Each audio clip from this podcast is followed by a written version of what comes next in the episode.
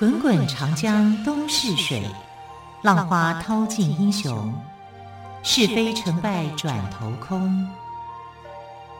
古今多少事，都付笑谈中。陪你说历史，汪培制作主持。欢迎朋友们收听今天的《陪你说历史》节目，我是汪培。同样再次为朋友们邀请到历史专栏作家于远炫老师来到我们节目当中。老师好，主持人好，听众朋友大家好。好，老师在我们昨天的节目当中哦，我们谈到了四年一次的世界杯足球赛。对。真的是非常的精彩，也令人感动。哎，其实我自己深刻的反省，哎，我其实好像并没有那么喜欢的看这么喜欢足球这项运动。可是我也不知道为什么看到足球杯，我竟然会感动到想掉眼泪，哎。因为那个可能是一种，因为大家都在看。其实很多人他没有办法到现场，嗯、但是呢，会有一些特殊的场合啊，就是说可能几十个人甚至几百个人啊。你看像香港兰桂坊，有人就说啊，在那边看足球赛是件很过瘾的事情，因为有。大家同好嘛，喜欢嘛。香港人应该很喜欢踢足球，因为他们曾经是英国的殖民地，对，对不对？然后你可以发现，就是说，它跟英国的殖民是有很大的关联的。对，啊，所以一开始啊，大家在那边争论，就是说，到底足球是发源地应该是哪一个国家？大部分的人呢、啊，都会支持说，哎呀，就英国嘛，啊，因为呃，这个足球运动是从英国带到全世界的，因为他当时称为叫日不落国。啊，那日不落国到处都是他的殖民地，所以他在殖民地里面非常风行这个足球运动。啊，亚洲、欧洲、非洲到哪里啊，都可以看到足球的这个呃足迹啊，他们很很很盛行的。像香港人为什么会喜欢足球，也是因为英国的关系啊。那台湾呢？台湾就棒球，为什么呢？因为我们受到日本影响，对，那日本又受到谁的影响？受到美国的影响。啊，所以这个。你可以看到这个痕迹跟过去这些历史是有一些关联性的啊。可是如果谈到说足球的发源地哈，到底它在最早发生的时候是在哪一个国家啊？这就有两种看法。一种看法是英国啊，因为英国带动的嘛。啊，英国英国的球迷也很疯狂哎，每次那个世界杯足球赛，我都会很担心，就是说英国球迷又暴动。暴动，对啊。对，然后英国球迷也。好像好像我不知道为什么就会在这个节骨眼里面哈，就变得好像发疯似的啊，就失去理智这样子，失去理智这样子很奇怪啊。那我想有时候运动也会这样哦，好像着迷一样哈。那呃后来世界杯的这个足球总会哈，世界足球总会啊，曾经在二零一四年的时候呢，就说这个足球的发源地是哪一个国家，你知道吗？中国。啊，是中国啊？对啊，中国。他说是是我们以前看宫廷剧那个看古装剧的蹴鞠吗？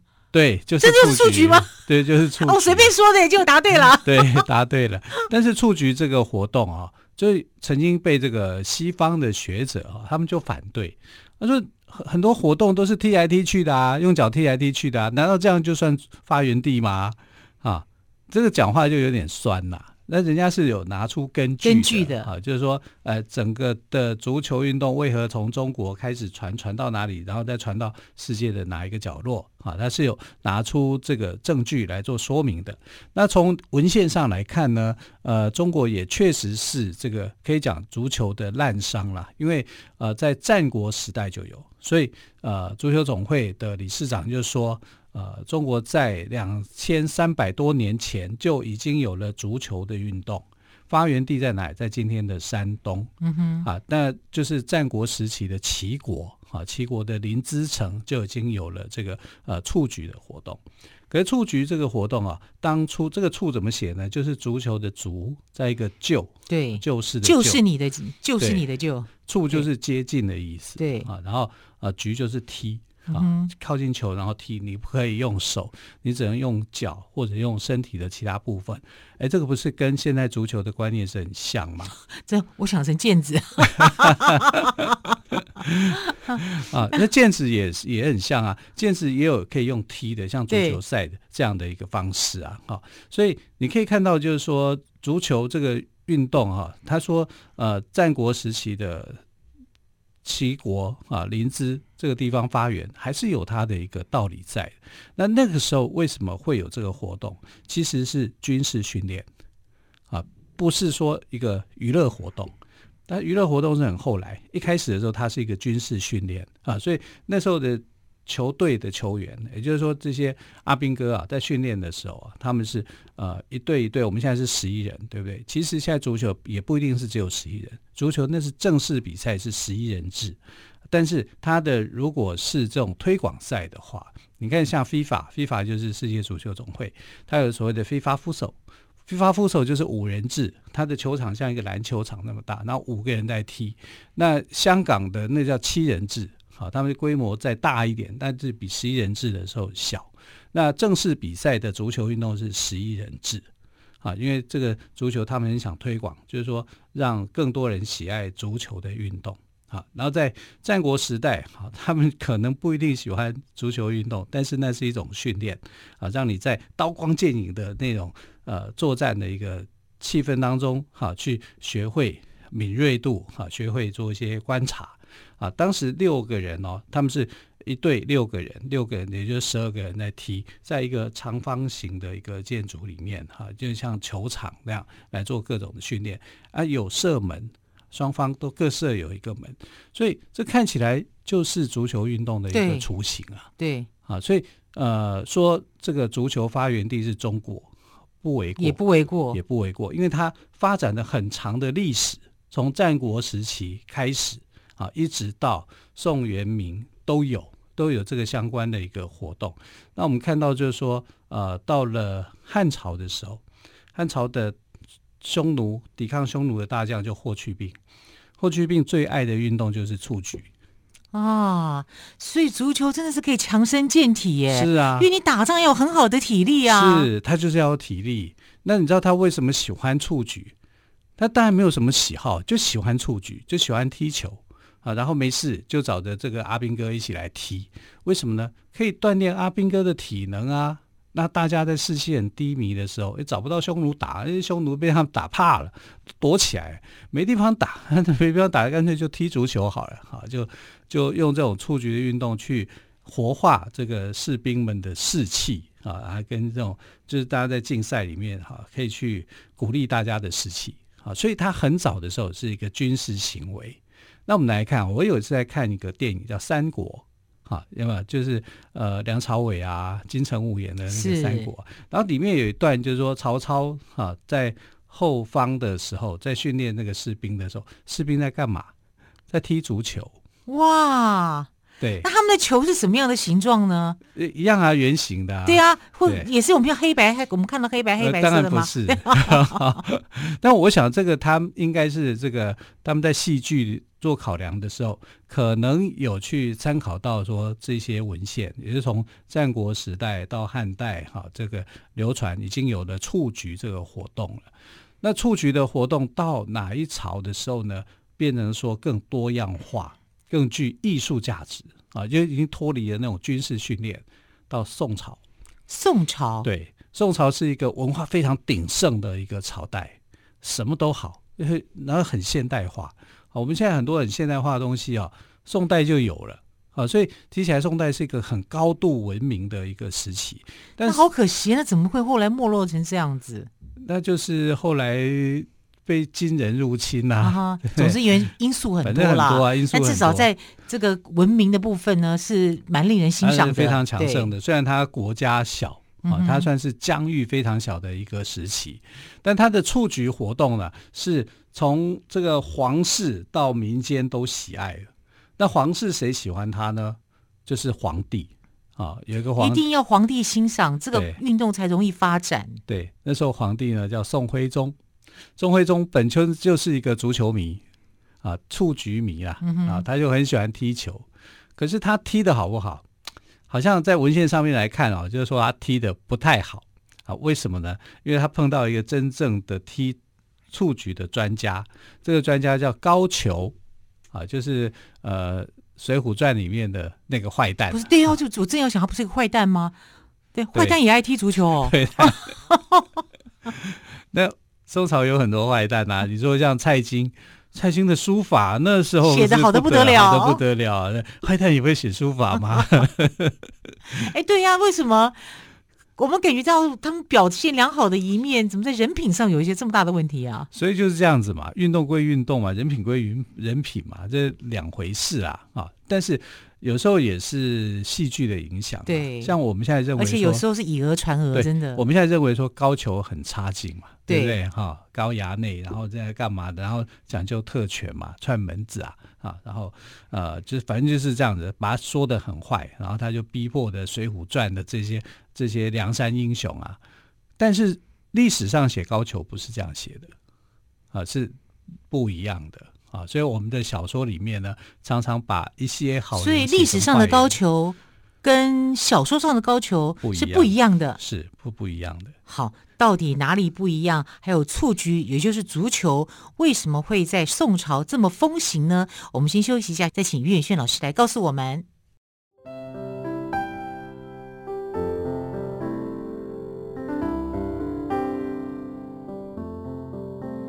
听见台北的声音，拥有颗热情的心，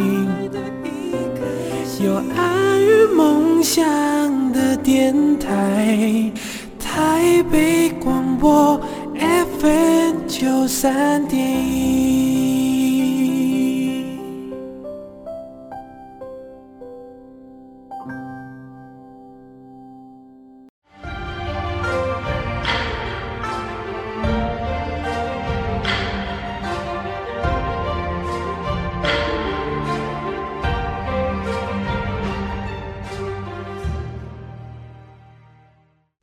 现在收听的节目是陪你说历史，我是汪培。今天再次为朋友们邀请到历史专栏作家于远炫老师。今天给我们谈到的是中国是足球的发源地，特别谈到宋朝哦，更是把蹴鞠也足球这个运动哦发挥的淋漓尽致。老师，为什么宋朝人这么爱踢足球呢？这个足球发源于中国是经过认证的，对，就是二零一四年的时候的世界足球总会的理事长哈就认为说，这个足球的发源地应该是中国啊，是来自于两千三百多年前的蹴鞠这个运动，蹴鞠这个运动，也就是当时的齐国啊，在临淄城里面所风行的一种军事上面的一种训练，它本来是做军事的活动哦，本来是军事的活动，军事的活动啊，连。霍去病都喜欢踢足球，我觉得好有趣哦！你很能想象一个驰骋沙场的大将军在那边踢足球。哎呦，有也像啊，因为就是冲锋啊，也、哎、对，冲锋陷阵，对对不对？好，然后把球给踢进去啊，要认准度跟力度啊，所以是很像的啊。那到了宋朝以后，它就变成一种加工化的一种艺术活动啊。这里面特别要提的就是高俅这个人。嗯、我们刚刚说了，高俅是一个被我们所轻视的，因为在《水浒传》里面把他写得很坏，很坏啊。但他不是这样的人哈，就是在历史上的一些素材材料，我们就等于要帮他翻案了哈。这就是我们刚刚在放歌曲之前呢，老师有讲到，故历史上的高俅跟小说上的高俅是不一样的。对啊，因为小说里面总是会把一些人给污名化啊，那高俅也是被污名化的其中一个。他也许不是真的人品很好，但也没那么差。啊，他是一个会懂得知恩图报的人，而且他还曾经当过大文豪苏东坡的秘书。哈？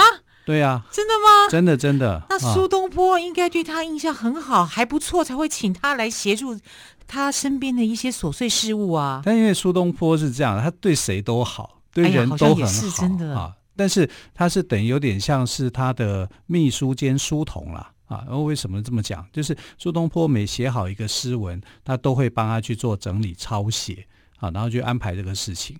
那苏东坡本呢，本人呢，就不是官运那么好嘛，因为喜欢说话嘛，喜欢得罪人啊，啊，所以他得罪的人很多啊，所以后来就拜托他的一个朋友，就说：“哎，我这个小史啊，史就是抄写文书的这个小官，呃，这个帮手啊，啊。”可能会失业没工作啊，因为我又得罪人，他们就是说，哎，你帮我照顾这个小朋友。主，主人很黑，对对，他旁边的小厮 可能也没什么福利。是，所以呢，就因为这样子的关系，高俅年轻的时候哈、啊，当过大文豪苏东坡的这个文书抄写员。哇！啊那他应该还算不错啦，哈。所以你你从这一点来看，苏东坡看人大概也不会看走眼呐，因为这是做他身边的一些事情。嗯、也许就是说，高俅在他的这个年轻的那个时代里面，哈，跟这个大文豪在一起，也会受到他的一些生命历程所感受嘛、感染嘛。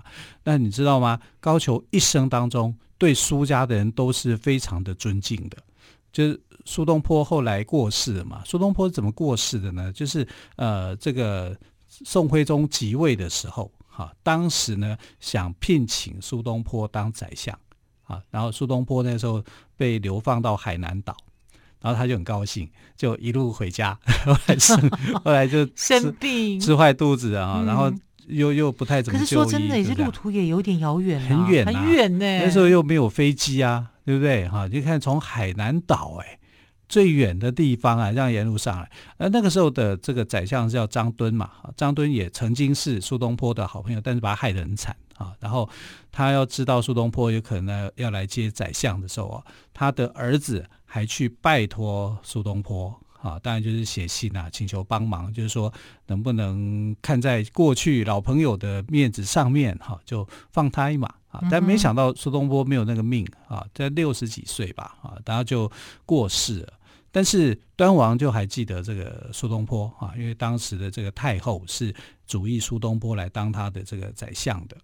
那呃后来还记得苏东坡的好就对了。对对对，但是端王这个人啊，接了这个位置就是宋徽宗啊，但在宋徽宗的所有的志趣几乎都是在译文。这个方面，哈，还有这个踢球这件事情，那他的踢球功力没有那么好，哈，所以有一次就是这个呃高俅，因为高俅那时候就是苏东坡派人就是说，哎，帮忙这个小孩子啊，能不能去啊他的一个朋友府上当个幕僚也好，当什么好，所以后来就是因为这样子的关系啊，他就有机会到那个啊端王府里面，他就看见端王也是后来的宋徽宗啊，在那边踢球。